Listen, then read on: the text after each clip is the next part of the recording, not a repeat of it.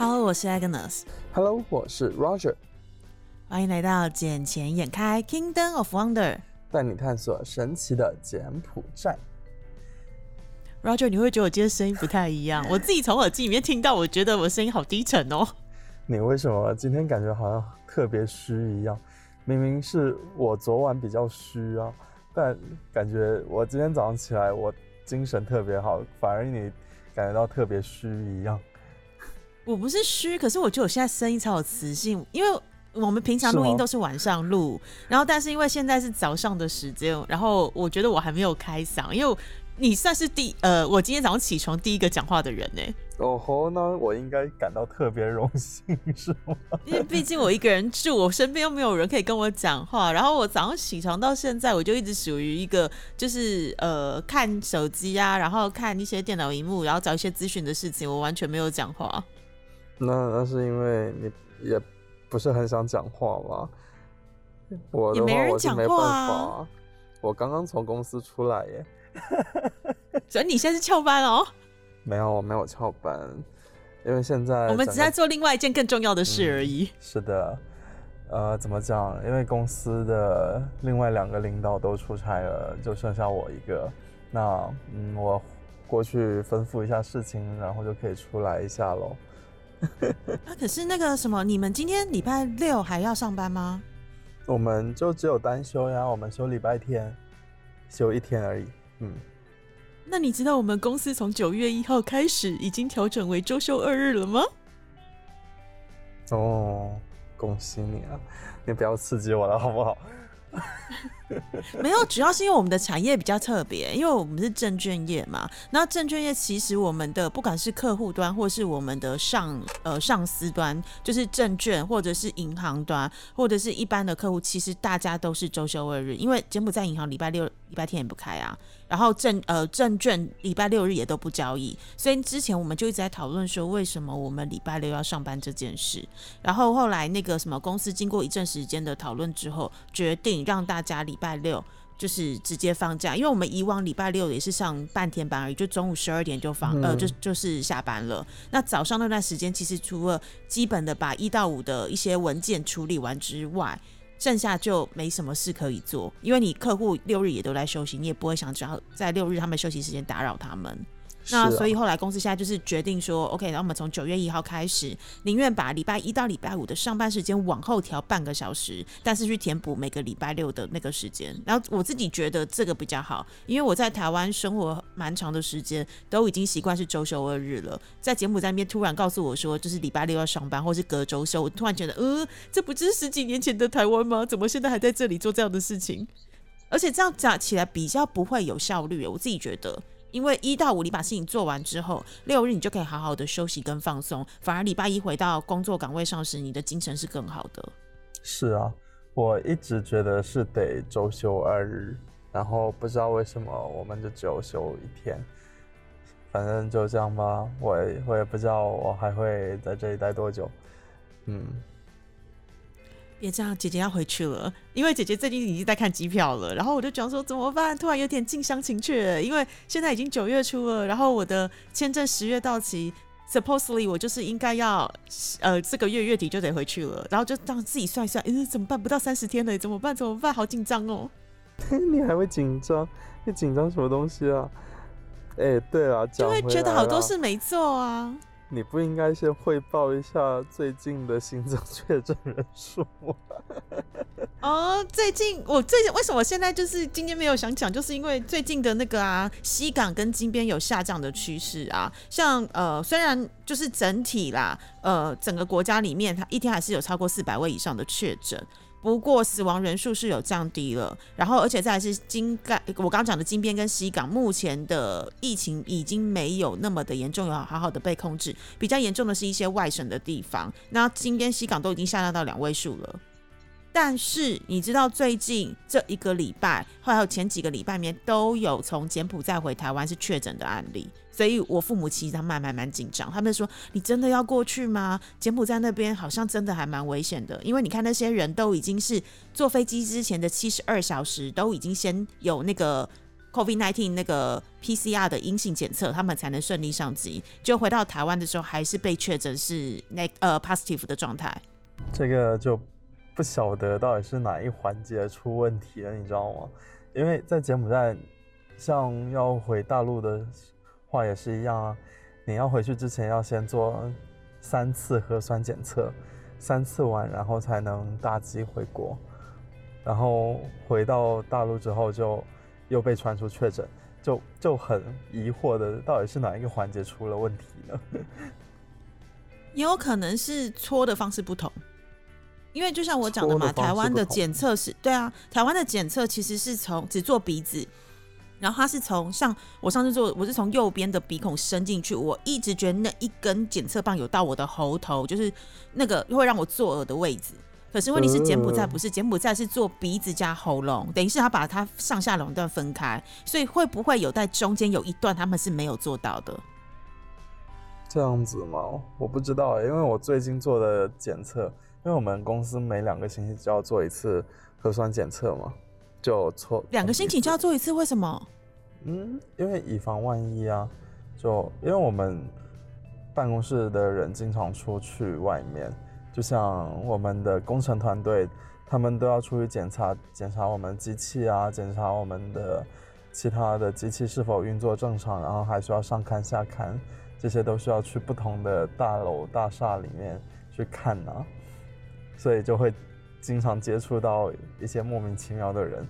就像那个前段时间不是太子中央广场中了嘛，那我们的人也会过去那里啊，所以我们基本上都是每两个星期都要做一次检测，而且现在在柬埔寨的公司大部分也都是会要求每两个星期做一次检测，就自己做的快筛，因为这样子的话就不会说哦，如果一个人中了，别人不知道，这样子。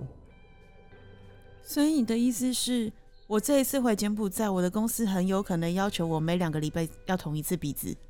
那也是有可能啊。那到底要不要回去？因为其实你知道，我公司并没有那么希望我回去，因为毕竟我们后面还有事情要做。那他会认为说，我回去的时候，然后刚好是呃公司比较忙碌的时期，然后呃我的那个什么柬埔寨那边事情要隔离十四天后，我才能去做我的事，然后回，然后我如果就算赶快处理完回台湾时，台湾又要隔离十四天，其实这样浪费起来就是前后一个多月就不见了。那他们会觉得这样其实是会有一点点时间太紧迫，所以他们是希望说，是不是我可以把台湾的事情处理完之后再回柬埔寨？可是那就会卡到一个我签证过期的状况。那虽然我知道很多的台湾人这一次过去柬埔寨的时候是用 e visa，就是网络上申请那个 e visa 过去，嗯，不过好像不是每一家公司都能够顺利的核发成商务签证。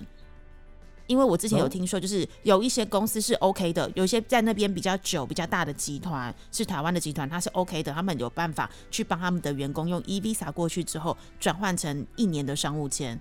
可是也有失败的，因为旅行社一直告诉我不要冒这个险，因为他们说他们接触过太多失败的例子，就是去那边之后无法顺利的转成了那个一年的商务签，就必须在三十天之内离境。所以如果没有办法转的话，就只能说过来等于过来旅游一趟，而且旅游这一趟的话，你还要先隔离十四天，所以就其对，而且那成本超高的啊、不是是成本超高。你看我隔离一次的话，就将近两千块美金，然后完之后我可能去办个东西，然后根本一年时间待不到，然后又要立刻回台湾。台湾现在又有一个规定，像我上次回来的时候，我是在家里做居家检疫嘛，所以我在家里的时候，我可以基本上不用花到任何的成本。但现在不是，现在全部要求，要么就这种，要么就住集中检疫所，要么就是住隔离饭店，你不能回家。那这个状况，哦台湾一次检疫下去，又差不多也要快两千块美金的一个费用。我这样来回四千块，我不是神经病？然后再加机票又超贵，机票也差不多八百块美金，哎，来回。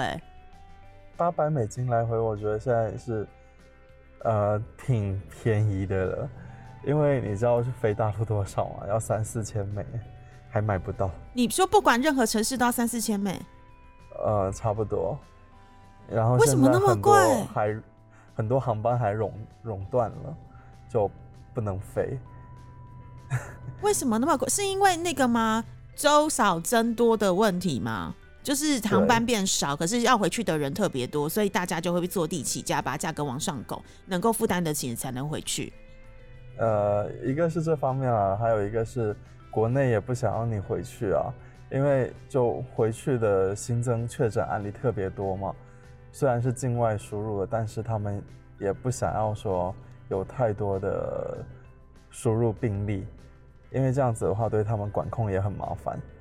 所以现在就现在的政策就是，你要在柬埔寨先进行自我隔离十四天，然后做三次核酸检测。然后再登机回国，就闭环的。然后你这样子之后回到那一个大陆，还要再隔离最少十四天，然后经常还有十四加七加七二十八天的，就很麻烦。哇，难怪最近那个新闻会出来，就是说柬埔寨原本四大经济支柱啊，然后其中一样就是我们说知道的农业，然后制造业，然后还有一个是旅游业嘛。然后这次受疫情疫情的影响非常的大，为什么？是因为今年的一到七月的国际访客只有来了十一万人哦。然后你知道，就是相较于对，相较于去年，你知道下降多少吗？不，下降百分之九十点六趴，这么的多。对啊。而且其中大陆的公民就下降了百分之八十八点五，等于是这么多人里面缺少的最多就是大陆人。是啊，就像你看嘛，西港那一边的机场以前基本上都是接待大陆游客啊、大陆群体为主嘛，对不对？然后，嗯，我们公司的人前两天去了西港机场去拜访他们，呃，然后他们反馈的结果就是。这两个月甚至三个月都是挂零蛋，就就没有没有飞机，没有游客。然后暹粒机场连续四个月挂零蛋，好惨哦，就很惨，你知道吗？现在的形形势就非常的严峻，像金边的金边机场也是裁了一半以上的员工，然后西港跟暹粒也各裁一半。现在就很惨淡了，经济萧条。难怪我得到内部的消息，就是柬埔寨呃有蛮多知名的连锁餐厅，现在都已经在市场上寻找，就是呃一些愿意来当金主的人，他们愿意释出股权，然后来看有没有要认购。然后另外呢，你看像以前我们想象的那种五星级饭店。现在不是已经有四家都已经转做防疫旅馆，就像我们上次朋友做那个扣药吧 Marriott，然后还有现在 Sofitel 也转成了防疫旅馆了。你看以前我父母他们去的时候，就是被人家招待，一定要去住到 Sofitel，一个晚上也是好几好几千美，哎，有没有到几千啊？没，一个晚上好呃，没有没有，好一个晚上大概差不多几百块美金的一个高级饭店。然后又位处在宜用旁边，那么好的地理位置，然后又漂亮，就现在它居然沦为变成防疫旅馆，你就知道它的游客、它的住宿客减少了多少。就我跟我朋友之前还在开玩笑说，哎，Sofitel 还能撑，它还没有变成防疫酒店，就他们还是要要有自己的那个自己的底线在那里，说嗯，他们应该不会变成防疫酒店。哎，没想到过了一段时间。就在新闻上看到，Sofitel 已经也是可以成，也是成为了防疫酒店。就大家入境的时候，还是可以选择 Sofitel。或者说，哎，Sofitel 也撑不过去。所以我现在正在考虑，我这次回去要不要住 Sofitel？哎，嗯，可以啊，你住 Sofitel 离我们还近。呃，因为。我其实我自己住的那一栋公寓最近的就是 Sofitel，因为我原本以为是 Koya，就后来没走，他们说没有没有没有，Koya 跟 Sofitel 比的话，Sofitel 更近，而且再是我从来没有在一家五星级高档饭店，然后 view 这么好的地方住过十四天。嗯，但相对的成本也高吧？其实也还好诶，就差不多两千块美金上下，因为都要隔了。那对对对对，因为我上次有去看，大概差不多两千多而已。那你住扣亚扣亚也差不多一九八零，还没有含税哦，税要另外加。那 Sofitel 是贵一点点，但是你要想是每天除下来，每一天多增加一点点钱而已。可是那个环境跟那个 feel 感觉不同，既然都要隔离十四天了，干嘛不让自己住好一点？对啊，而且房间大一点，风景好一点，自己心情也愉快一些啊。要不然隔离十四天出都出不去，嗯，会闷死的啊。啊，我现在好紧张的，啊，怎么办？这个月就要回去了，现在好挣扎哦。你知道，就前段时间我们不是讲的那个 Seven Eleven 吗？对呀，这个星期开了。哦，真的吗？对啊，我我去了，就他开业的那一天我还去了，就很巧，你知道吗？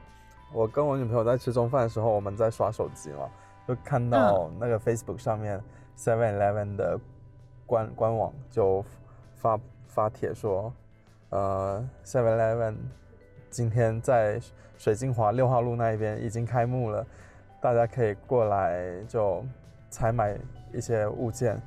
我我一看，哎，半这不是半小时前发出来的吗？然后我们吃完饭就杀了过去。哦，我跟你讲，巨远。超他妈远！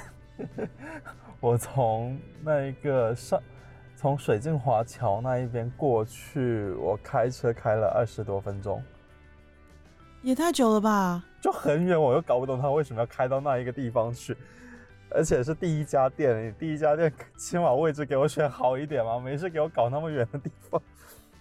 哦，我觉得他是故意的。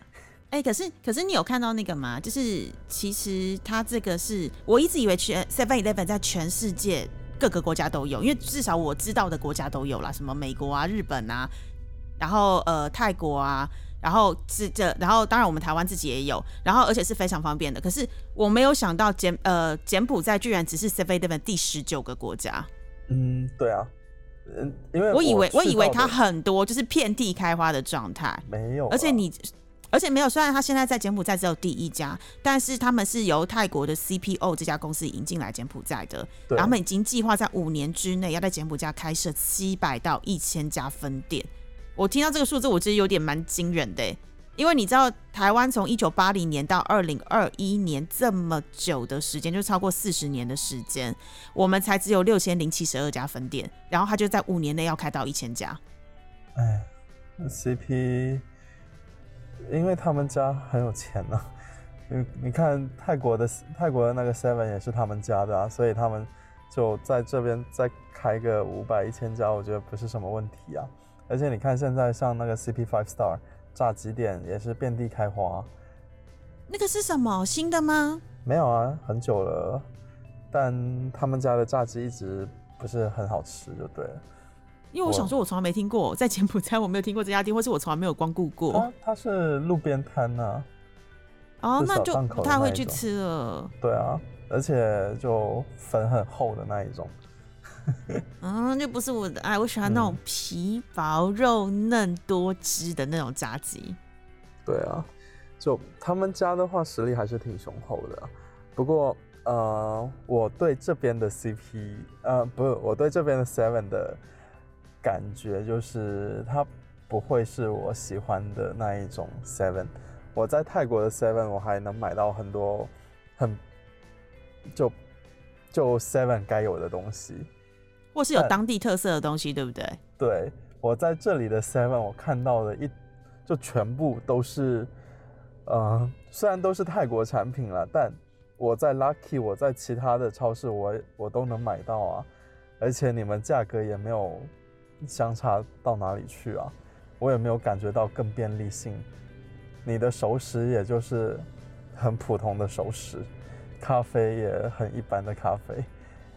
我我不知道哎，反正它最最多就有个什么那个冰沙那一些东西在，但我觉得没有吸引到我的点。因为你知道，我们之前去泰国玩时，我们最喜欢就是应该讲说一定要必到的一个点，就是他们的 Seven Eleven。因为泰国 Seven Eleven 有几个特色，第一个是它你一定买得到属于泰国专属的纪念品，比如说不管是那个爽身粉，不管是敷脸上的蜜粉，或者是那个蜂蜜条，你就一定在那边买得到。然后再来是他们的热压吐司，超好吃。就是在台湾的 Seven 不会有热压吐司这样产品，因为可能就是因地制宜，我们会有其他的什么御饭团啊，然后会有什么关东煮，会有热狗或者茶叶蛋是属于台湾的东西。但是 Seven 呃泰国的 Seven Eleven 它的热压吐司好吃到爆炸，我们那时候每一天都会跑去不同的 Seven 买不同的口味来吃，然后现吃超好吃，而且还有他们的 Seven 还有泰式奶茶，而且是现冲的，太难，就是。对，嗯它不是那种一罐一罐弄好的，有点像是现场有机器，然后你跟他点完之后，就有点像是现场做一杯珍珠奶茶给你喝的概念。它就是现场做一杯泰式奶茶给你喝，超好喝。然后我那时候觉得，哇塞，泰国的 Seven 超强的，完全不输台湾。因为台湾的 Seven 就是会有一些莫名其妙的事情。你要讲台湾的 Seven 现在是是一个变形金刚的状态。举凡你要买什么演唱会门票，我要缴政府的什么路边停车费，然后缴税，或者是我要买呃现煮的咖啡，我要买便当，我要寄东西，我衣服要洗，然后我要什么东西呃代收，反正什么服务都有。而且台湾的 Seven 因为是统一集团带进来的嘛，所以呃应该讲统一集团代理的，所以他们就会有一个店中店的一些特色，比如说因为像你知道 Mr. Donut。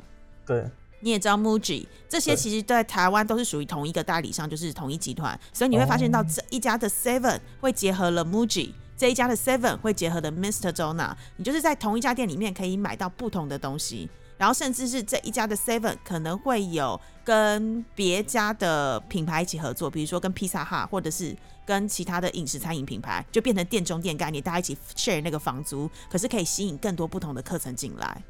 但是这些东西在目前柬埔寨都看不到。对啊，目前柬埔寨真真的，而且跟你讲一件很瞎的事情，我当时我就在想，呃，因为他开店的话是有一挺多人过去的啦，就就大家年轻群体看到这个新闻，就都会过去尝鲜一下，嗯嗯，然后他第二天就在那里排队做核酸检测。啊？什么鬼？是有人确诊吗？还是怎样？好像是这样子的呢。那他没有关店吗？还是他就是继续他的 Seven Eleven 二十四小时服务？柬埔寨没有二十四小时、欸，柬埔寨没有二十四小时，对啊，他就是从早上七点营业到晚上十一点而已。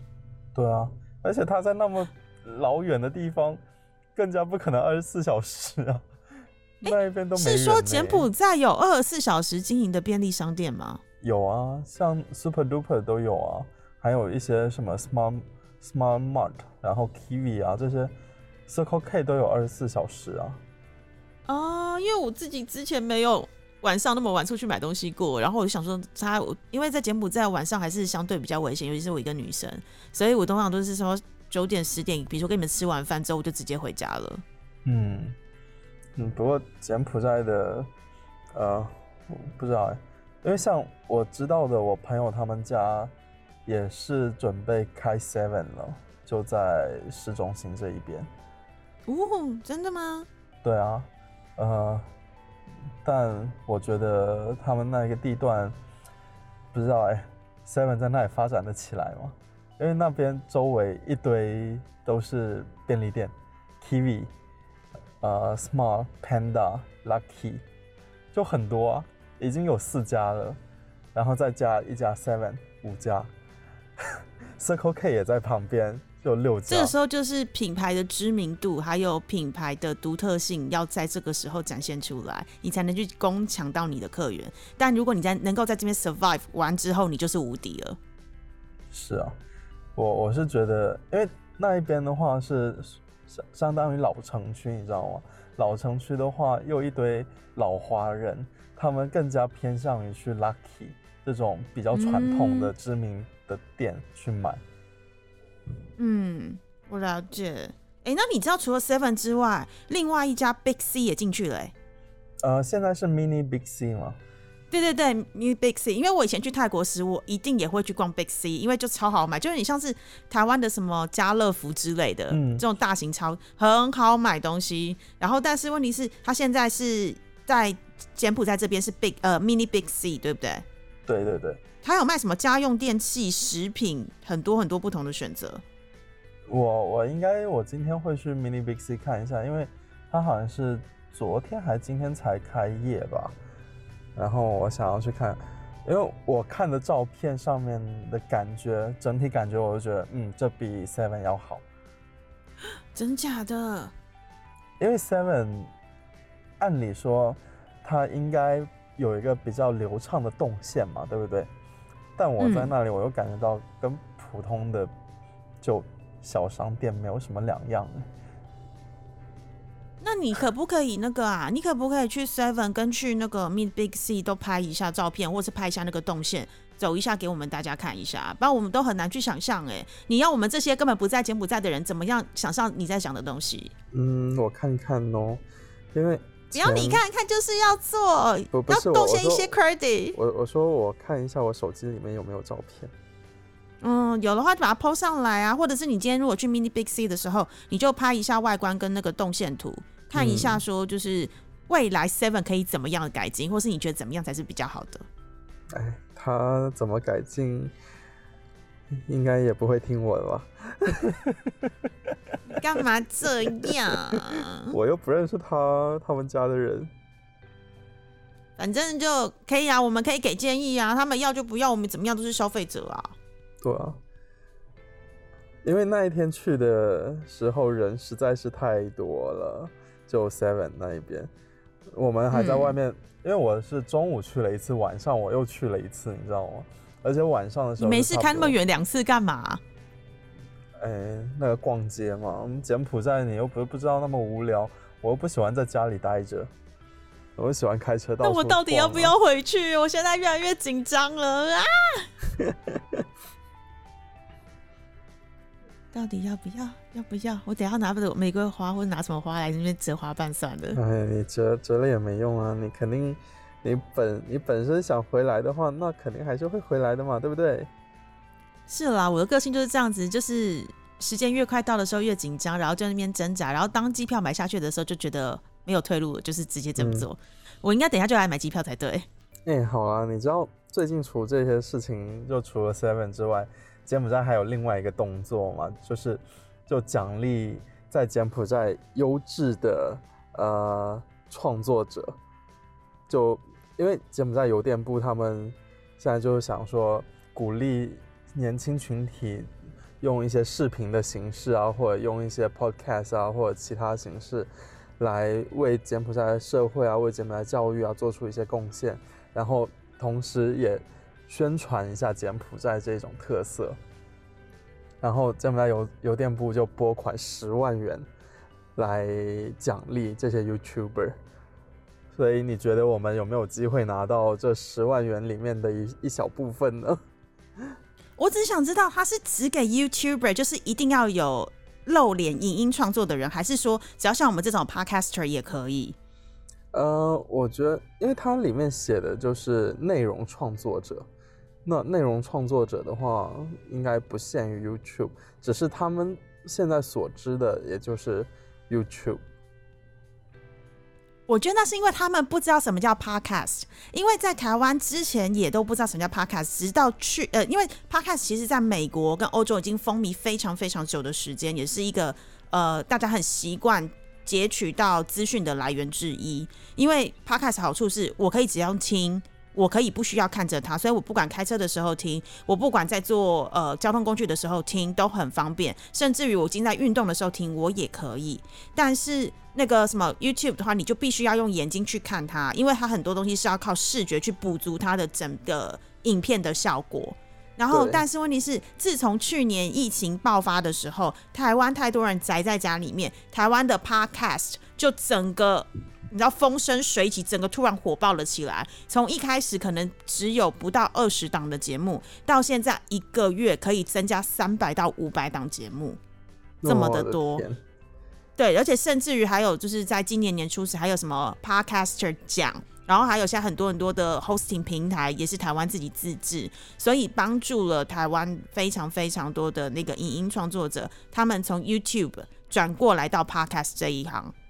或者是帮助了很多 podcaster 转到一变成 YouTuber，就是两边会互换啦，就是看观众喜欢的形式是什么。那如果邮电啊，邮政部长可不可以把我们 podcast 引加进去？因为我们算是柬埔寨少数有在做专门属于柬埔寨的 podcast。是啊，我就柬埔寨的话，基本上没有，就很少看到有柬埔寨的 podcast。但我觉得他们之后可能会。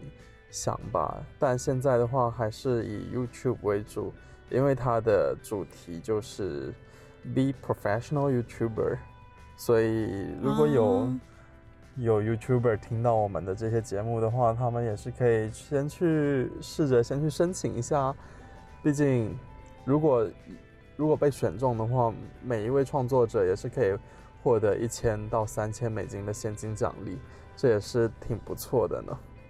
哎，这个比赛到什么时候啊？这一个它也不是不算是比赛吧，就是奖励啊，就奖励为呃为社会啊为教育部门做出的贡献。因为内容的话，肯定是要围绕着社会和教育部门呐，那这才可以被他们所奖励呀。那我觉得等到我们回去柬埔，等到我回柬埔寨的时候，我们可说不定可以也把我们的 podcast 转成是 YouTube，然后上传到那边去。如果你愿意露脸的话啦，嗯，也是无所谓呀。对啊，我真的觉得可以。既然反正我们同时都要录，那我们干嘛不一起录？录完之后就直接丢上去。反正台湾现在很多 podcaster 也是同时把他们的影片跟录音的过程，呃，同时放上去 YouTube 上面，然后可以两边都有不同的受众群可以来选择。可以啊，可以啊。这个的话，我们反正也给各位听众做更多的一种展现形式嘛。有的有视频有音频，就看各位想要听或者是看喽。对啊，欢迎大家来看我们哦。所以我们录音的时候常常会跳掉主题，而且会重新一直剪来剪去，剪来剪去哦。神经病。好了，那我们赶快就等我就等我回去，我们来开始做这件事情哦。OK OK，那今天的节目就暂时先到这里啦。好啦，欢迎更多人加入我们 Podcast 行列，然后更多的 YouTube 呃，更多的呃 YouTuber 们也可以转过来我们 Podcast，然后我们也要准备进军 YouTuber。OK，那就那希望等你回来，我们就赶紧着手这件事情吧。没问题，那我们剪切掩盖，下次见喽。下次见，拜拜，拜拜。